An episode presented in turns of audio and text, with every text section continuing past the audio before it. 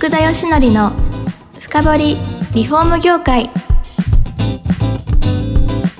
この番組はリフォーム事業のためのネットワーク戦力住宅会社のブランディングを支援するルームクリップ公認家づくりパートナー住宅事業経営者の初めてを支援するランリグの提供でお送りします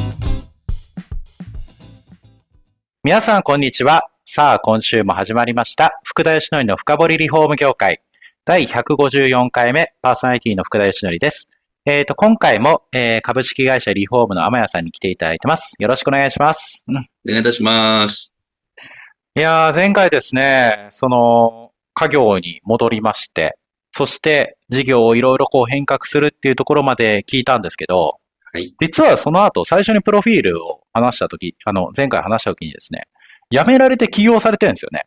そうですそのまま行くかと思いきや辞められると。これなぜ辞められたんですか？そうですね。あの、前回もですね、私あの、中小企業診断士のね、あはい。うん、若い時に、うん。やっぱり小売業っていうところはい。に非常に興味があって、はい。あの、まあ、コンサルとか、やっぱりそういった世界、まあ、今でも憧れてるんですよね、コンサルに関しては。そうなんです で、ずっとメーカーで、はい。あのやってたもんですから、やっぱりその、まあまあ、まあ在庫売ると、ネットで売るっていうのは小売りなんですけど、まあはいそんでもいろいろ遠慮しないとちょっとやっていけない部分もあったりとか、はいはい。えーまあ好きな商品をこう、うん自分ではい。取り揃えてっていうところ。はいで、どっちかっていうと、カーテンの縫製やったもんですから、はい。はい。はい。うん、その、なんて言いますか、そういうラインでも組まれてしまってるので、はい。じゃあソファーやりたい、何やりたいってもなかなか、まあ、できないっていう状ん況。なるほど。まあ、中小企業なんでね、自分の強みにこう特化してやっていくべきかなっていうふうには思ってましたので、あで私もまあはい全流通こうずっと携わってきて、まあ会社もリーマンからもう本当に立て直して、あ。はい。軌道に乗ったっていうところまでいきませんけど、うん。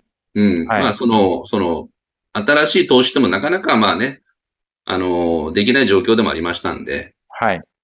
うん、まあ、どっちみちできないんであれば、自分でもう立ち上げて、100万円からでも信用積み上げていった方がもう早いわと、はいはい。うん、言ったところ、なるほど。うん。まあ、もともとこの、なんていうんですかね、カーテンって、そんな買えないじゃないですか。一回入れると。はい。で、やっぱりその、うん、お客さんも、まあ、一元さんで終わりみたいな感じで、まあ、リピートこうしていただくっていう商売がやりたいなっていう、なるほど。あったんで、まあ、自分で、まあ、最初は仕入れからしかできないかもしれないけど、はい。やってみようかと。いや、それで、はいい。や、一番最初何をやるかじゃないですか。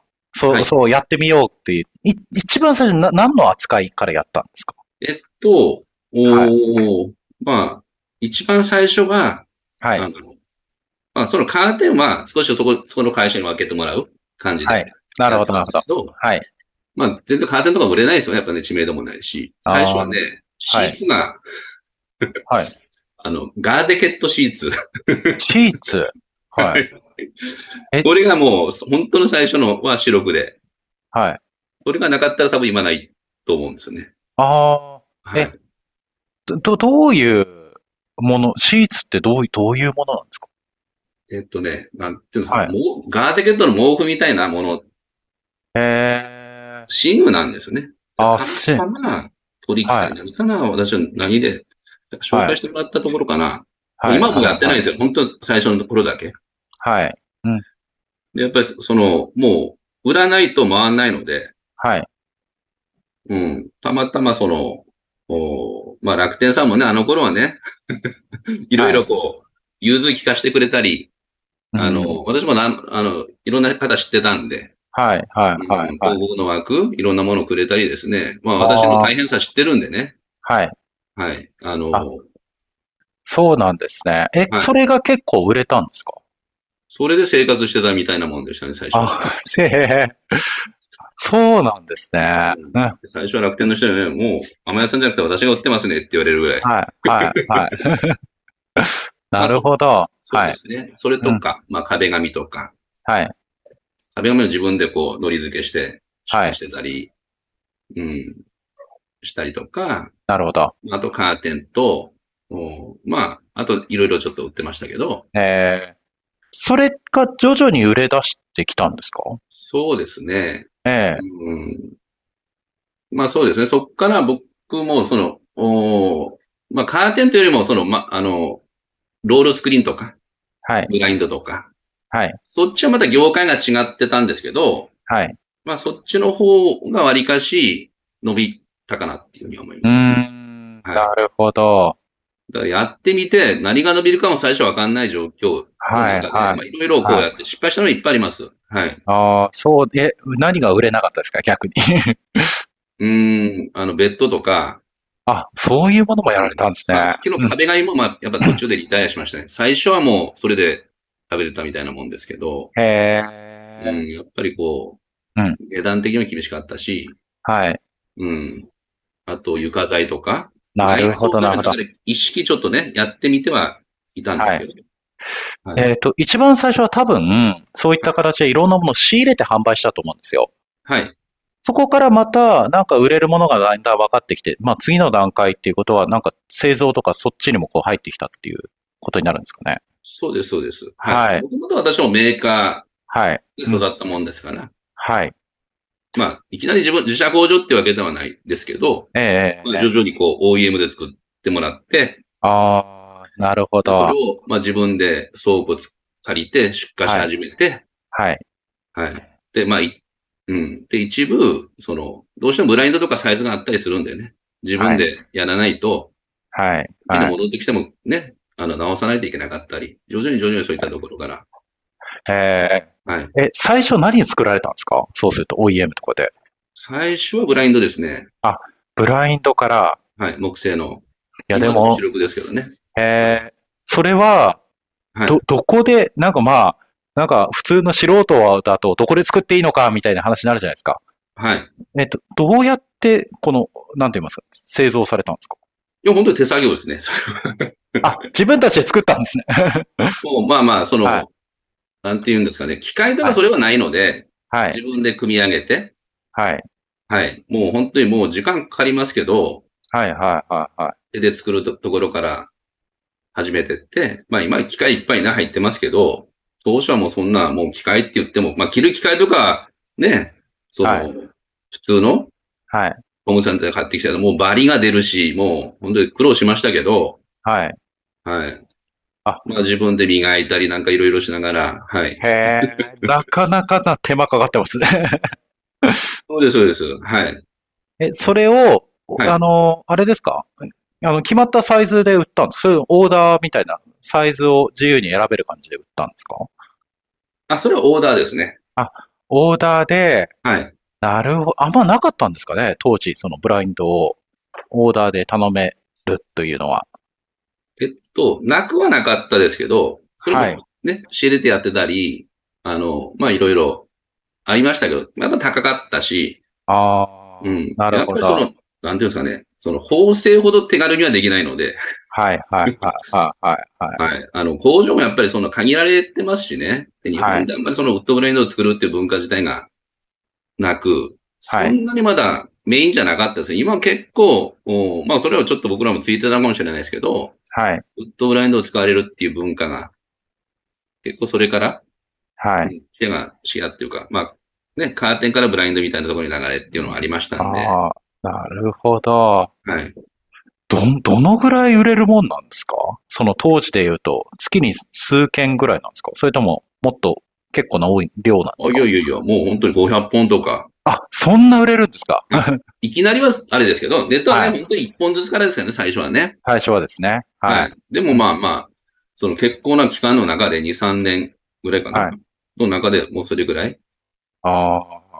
にはなってましたので、戦略としましては、はいじゃあそういったオーダーで頼めるものが手軽に手に入るっていうものを作り上げていったってことなんですかね。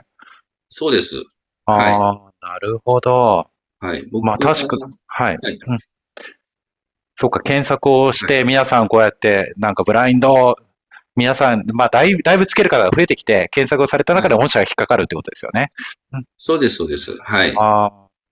そういうことですね。どのぐらい安かったんですか？他の他社製品と比べて。いや、安いとこいっぱいありますけど、ニトリさんとかね、ああ、はい、うん、売られてますし、ただ、はい。種類とか、そのバリエーションとか、はい、あの、ないものがあったんで、はい。はい。まあ、値段的にも、まあ、その、なんていうんですかね、その、普通に、こうう、ん。押し立てられた時に、はい、ね、オーダーするような商品っていうのは高いし、はい。で、まあまあ、あの、ホームセンターさんとかね、そういったところ、うん。お安いのがあっても、ちょうど中間ぐらいじゃないかなと思いますけどね。ああ、なるほど。いオリジナルで、しかもちょっとお安く、品質も高くみたいな、このいいバランスのとこをこう疲れたみたいなとこなんですかね。うん、多分そうだと思います。はい。ああ、なるほど。はいそうすると、やっぱりそのシェアがだんだん高まってきますよね。このブラインド、ネットで売るみたいなはいとこ。ろで言うと。結構やっぱりリフォームさんかなりシェア取られてるんですか？多分ネットではナンバーワンだと思いますけどね。ああ、そのブラインドの販売。ブラインドと、そうですね、はいロールスクリーンとか、そのメカモも含めて、カーあテンはね、いっぱい業者さんあるんでね。あ、はいはい、はい。窓周り全体で結構のシェア取ってるんじゃないかなと思います。えーはいやっぱりあれ、窓周りが強かったので、そこの商品を強化されてったんですか？そうですね。ええあの、まあ、ブラインドが売れたっていうのは、まあ、たまたまっていう要素もありますけど、はい。うん、まあ、やっぱりその、そうですね、カスタマイズ性とはい。いうか、うん、そこが、僕もまあ田舎なんで、まあ工場とか、まあそれは後の話ですけどね、作るのにも、まあ結構有利な立地うんうん。もあ。りましたし、まあ在庫もいっぱいないと展開できないんですね、こんだけのアイテムで。ああ、はい。うん。うん、まあそういったことを考えると、さいまあ結果的ですけどね、カスタマイズ性、サイズ展開と入れと展開をこんだけできる。って言ったところが、やっぱり強みかなっていう。いや、そうですね。いや結局日本の窓って規格製品じゃないくて、もう大きさバラバラなんで、それはぴったりのブラインド欲しいですよね。そうなんですよね。あはいいや、それをネットで簡単に頼めるってやっぱり、いや、すごくいいと。私も、やっぱ実は自宅にブラインドつけたんですけど、おう探しましたもん、やっぱり。なかなかないんですよね、これが。のそうですよね。はい。うん。で、当時十何年前ですかね。あの、なんかこれだとサイズ合わなくて高すぎるしみたいのが結構あったりとかして、そうなんですよね。うん。はい。あーだから多分そこのなんかこう消費者の多分これが欲しいっていうのの合致した商品を用意されたのかなというふうには思いますね。そうですね。当時特にそういうオーダーとかいう仕組みっていうのが、なかなかネットではできないと思われてたので、あもう今は結構もうね、メガネにしても、ハンコにしてもオはいーダーでっていうところはそうか。うんあります。当時はね、本当にね、まだそんな大きいものがネットで売れるのって、じゃあスマホで売れるのみたいな。あしかもオーダーでってなってくると、あ、はい、はい結、構ハードルがあるよねっていうはい。時代やったもんですからね。なるほど。いうところで確立をされていったと。はい。いうところで、実はだいぶ時間が、あの、迫ってきましてですね。はい。いや、そうした中で、はいまあ、実は第1回目に話をさせていただいたんですけど、はいそ。のキッチンのショールームを実はリフォームさん作られまして、うん。はい。なぜ窓周りを展開されている会社さんがキッチンのショールームを作ったのかというあたりを次回にお話またお伺いできればというふうに思っております。はい。今日も、えっ、と、リフォームの、えー、天谷さんに来ていただきました。どうもありがとうございます。うん。はい。ありがとうございました。この番組は住宅業界に特化したコンサルティング会社ランリグが長年業界の今を追いかけてきた福田義則をパーソナリティに迎え確かな実績を持つスペシャリストを毎回ゲストにお招きしてお送りする番組です。